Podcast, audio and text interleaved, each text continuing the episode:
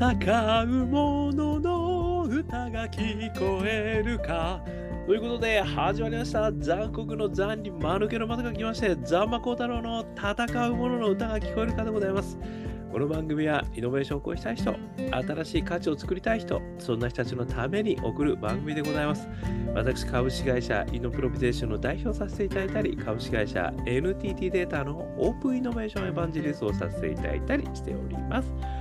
さてさて、本日はですね、えー、2023年6月2日の夜ということでございますけれども、今日は東京はものすごい雨でしたね。風と雨。ね、皆さん交通大丈夫でしたでしょうか？あのー、なんかね、静岡の方ではかなりが雨量になってたみたいなんで、ぜひともお気をつけいただきたいなたいなというふうに思っているところでございます。えー、今日はですね、あのー、またある哲学者ですね、いいお話を聞きましてですね、これでまたちょっと一つですね、あの面白いことを思いついちゃったので、その話をしたいと思うんですが、その哲学者はカントさんですね。カント。有名な哲学者ですね。この方がですね、あのロッチと子羊というですね、私の大好きな NHK の E テレ東京の番組があるんですが、若手芸人の方が出てきてですね、あの2人がね、すごい仲良すぎると。で仲良すぎて心配。ちょっとあのまさに男女みたいな感じの悩みをですね打ち明けた時にこのカントさんのですねあの哲学があの私の大好きなこれは小川先生。哲学者の小川先生がまあロッチとねロッチも好きなんですけど、うイケてる要約をですね出していただいてあのまあある意味ですねこれは今回は仲間に関する非常にあの眼蓄のある学びをいただいたなというふうに思ったので、それを紹介してみ、えー、たいと思います。で私がね、あのそれなりの解釈、そしてこの考えをね、勝手にお話しするということなんですけど、あのまあ、仲間というのはですね、私がイノベーター、えー、3つのフレームというふうに言っているんですけども、1つ目がパッション。ね、内なる思いがですね、やっぱり溢れる。まあ、それがですね、やっぱりイノベーターのきっかけなんですよね。そして2つ目が仲間なんです。なぜならば、やっぱり一人じゃ何もできないですね。いろんな仲間、ね、自分はこういうことができない、システムはできないからシステムはできる人たちとやる。ね、ビジョンを作る人ことができないからビジョンが作る人とやれる。ね、なんかそんなことでですね、仲間って実はすごく大事なんですね。2つ目が仲間。そして3つ目が大義ですね。これはあの自分だけじゃなくてね、いろんな人たちのためにやるからこそ仲間が集って、そしてそれがいろんな人のペインを解決する。さらにまた仲間がたくさんついてくれる。まあこういうですね、あのパッション、仲間大義、これがイノベーター3つのフレームっていうふうに言ってるんですけど、そのうちのですね、2つ目の仲間。この仲間との関係をね、どうするかということがですね、その若手芸人が、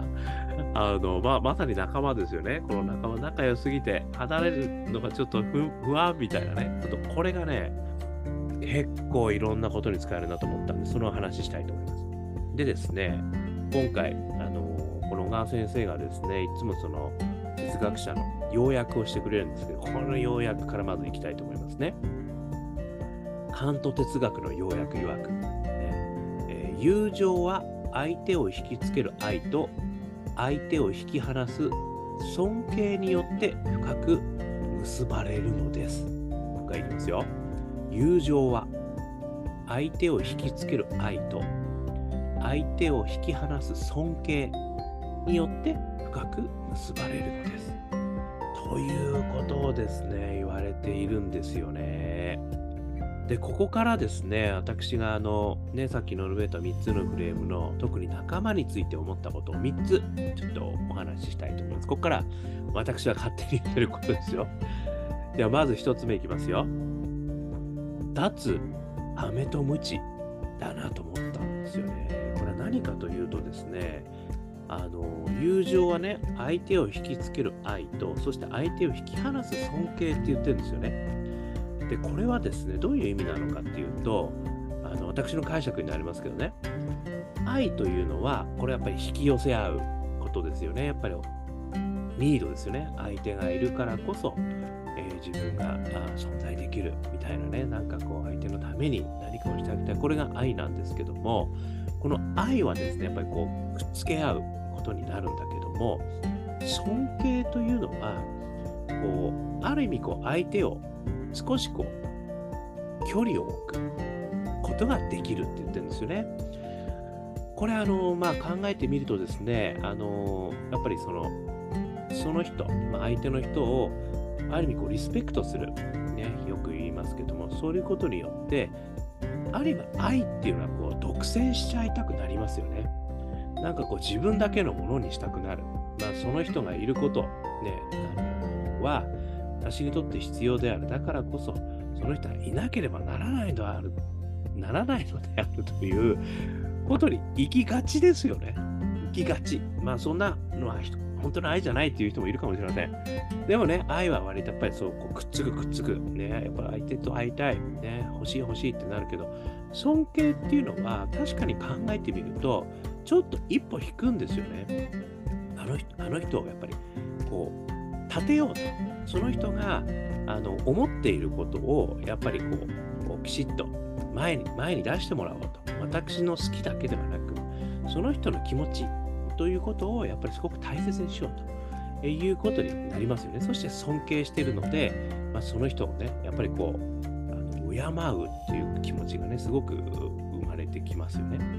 だからこの愛と尊敬、この2つがあるということは、ある意味、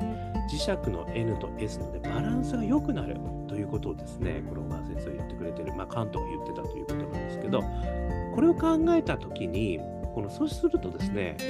飴とムチということが、飴とムチって割とそのギブアンドテイクなので、あの、何かをあげるから、ね、頑張れよ。ね、ある意味、その、ダメだったらお前はもう、あの、あげられないよっていう、こう、ね、ワンワンコにこう、餌をあげるときに、待てみたいな感じなわけですよね、これね。飴とムチだと思うんですね。あれってやっぱりなんかギブアンドテイクな感じになるんだけど、この仲間と関係が愛と尊敬がドライブになることによってあのギブアンドテイクがなくてもあのいい関係を結ぶことができるしかもあのなんて言うんでしょうまあ例えば組織の中とかだと、ね、上司と部下みたいな関係があると思うんですけどもこういったところでねあのまあある意味お給料 でたくさんみんなもらいたいからね、上司の言ってることは、いや、さすがですね。ね気づきませんでした、それは。とかね、私も愛の手を打つのがすごい上手だったんですけど、あの、という感じでね、こうこびるわけですよね。こびた中で、そしていい成果をもらいたい、ね、いうふうに思うわけじゃないですか。まあ上司も上司でね、やっぱりこう自分がこう上からこう言われてるあの成績を実実現することが自分も幹部になれるってことになるんで、で、やっぱ飴をこう出してですね、お前これやったらね、次の課長は近いよ、みたいなことをね、まあ、匂わせるわけですよね。で、そうすると、部下も頑張るみたいな、まあ、そういう根性なんですけど、それは ギブアンドテイクであると。で、そこに愛があるのかっていう話ですね。愛と尊敬がやっぱりそこにあることによって、何かそんなギブアンドテイクじゃない組織づくりっていうんですかね。それがやっぱりこう仲間としてのあの、やっぱり一緒にやることによって一緒の成果やるって楽しいじゃんかと。ね、お前のためにも俺のためにもそれはすごく素晴らしいし、一緒にやることが良かったね、みたいなことになるし、それはこう良かったねだけじゃなくて、やっぱりこう尊敬ということもあるから、必ずしもこう上からね、あの下にあの命令はなくなるわけですよね。その役職なんて関係なくなるわけですよね。役職は役割であるとね、よく言われますけれども、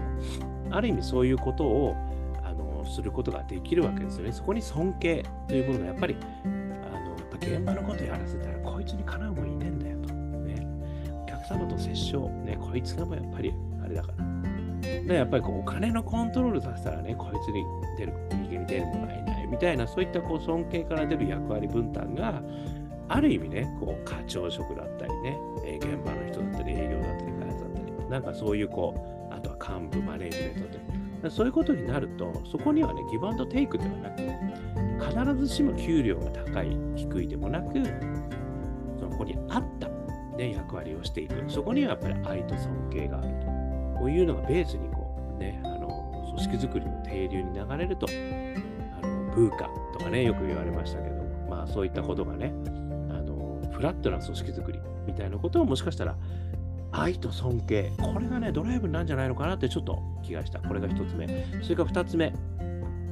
脱依存と奴隷ですね。これはですね、あの特にね、恋愛関係とか、え、いう状況になるとですね、あの私もね、やっぱりね、あの本当にこ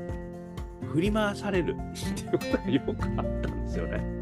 まあ今でもありますよね。過去形で言うなっていう話ですよね。要はね、依存してしまってんじゃねえか、俺っていう。だってもう、あの方に、まあ、あの子にね、あの子がなんか返事ないよ、みたいな。いいから、すっかり返事がなくなりました、みたいなことになると、もうダメだと。ね。ああ、もう生きていけない、みたいなね。もう、送りたい、送りたい、送りたい。でも送ったら帰ってきられるかもしれない。もうね、全く依存状態になってるわけです、これね。あの子がいないともう無理みたいなね。あなたがいないと生きられませんみたいなね。よくこう、昔ね、ダメンズみたいな話もありましたよね。そこもこう、依存してしまう。またもう一つはですね、さらにそれがね、進みすぎてしまうと奴隷的な感じになるわけですよね。これ奴隷っていうと言葉がきついけども、まあある意味ね、もう依存しすぎちゃって、もうその人の言う通り、ね、その人がこう言ったらもう分かりました、やりますみたいなことになってしまう。それがもう幸せになってしまうみたいなこともあるわけですよね。やっぱりそこにはですね、まあ、あのやっぱりこう、愛。愛はやっぱり必要ですよね。愛、本当にその思ってくれてる愛がお互いに必要だし、さらにこう尊敬をね、やっぱり持つと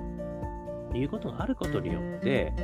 ある意味この依存状態からも脱することができるんじゃないかっていう、これはなんかすごい大きいなって気がするんですよね。あのやっぱりこう、まあ、パートナーシップでもね、あの男女でも、いろんなこう、仲間作りっていうことはあると思うんですけど、あの人がいないとダメになってしまうっていうことにならない。ね。あの、やっぱりあの人にもあの人の人生があるし、私にも私の人生がある。でも、あの人はすごく大切。ね、こういう形で、このそれぞれで、あの、やっぱりリスペクトをねあの、入れることができると、これね、カントが言ってる通り、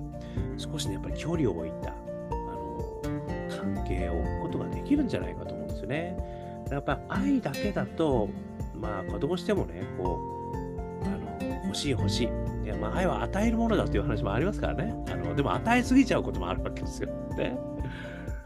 これがね、やっぱり尊敬、このリスペクト。しかもお互いのリスペクト。これもね、あの、小川先生言ってたんですけど、自分をリスペクトするということも大事だって言ってたんですね。あの尊敬ということがある中で、やっぱり自分もリスペクトしながら、相手もリスペクトしながら、適度な関係を保つっていうことがね、これはやっぱりこう、男女の愛でもパートナーパートナーとしての愛でもね、仲間としての愛の中でも、実はすごく大事なんじゃないか。で、それをすると、脱依存、脱奴隷ということもね、あの解消できるんじゃないかっていうことをね、私は2つ目に思ったということですね。そして3つ目、